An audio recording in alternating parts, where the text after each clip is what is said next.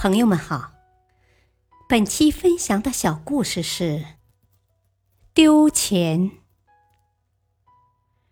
家里穷，父亲早逝，母亲独自抚养他。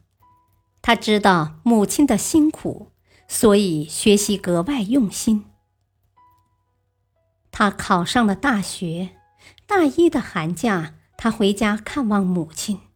寒冷的冬天。母亲帮人洗衣服，手上裂了一个又一个口子。母亲解释说：“啊，这活好做，一块钱一件，价钱还不错，都是富人家的衣服。”明天就开学了，晚上母亲高兴的回来了，说：“啊，孩子，看，妈妈领了两百块钱呢。”说着就要拿出来给儿子看，结果只掏出一张百元钞票，母亲急了：“啊，丢了！那一百块丢了！”他慌忙跑出去找，要知道这一百块钱是儿子一个月的生活费呀。他也赶忙跑了出去。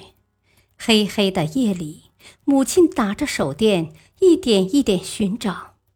不放过任何可能的地方，他的泪水流了下来。那是母亲整整洗了一百件衣服才赚来的呀。他们找了半天，就是没有。寒风中，母亲不死心的寻找了三遍，他好心疼啊！妈，明天再找吧。母亲却执意要找，他心疼难耐。就从自己的生活费里拿出一张，偷偷放在院子里。果然，一会儿，母亲惊喜的喊：“孩子，看，钱在这儿！”他忙跑出去，跟母亲一样惊喜。两人开心的回到屋子里，母亲把钱递给他：“孩子，给你，多买些好吃的。”毕业后，他找到了一份好工作，母亲再也不用洗衣服了。那张钞票他一直保留着，那上面有温馨，有踏实。后来偶尔聊起这事，他告诉了母亲那一百元的事，母亲很平静地说：“他知道是他放的。”他大吃一惊，不明白母亲怎么会知道。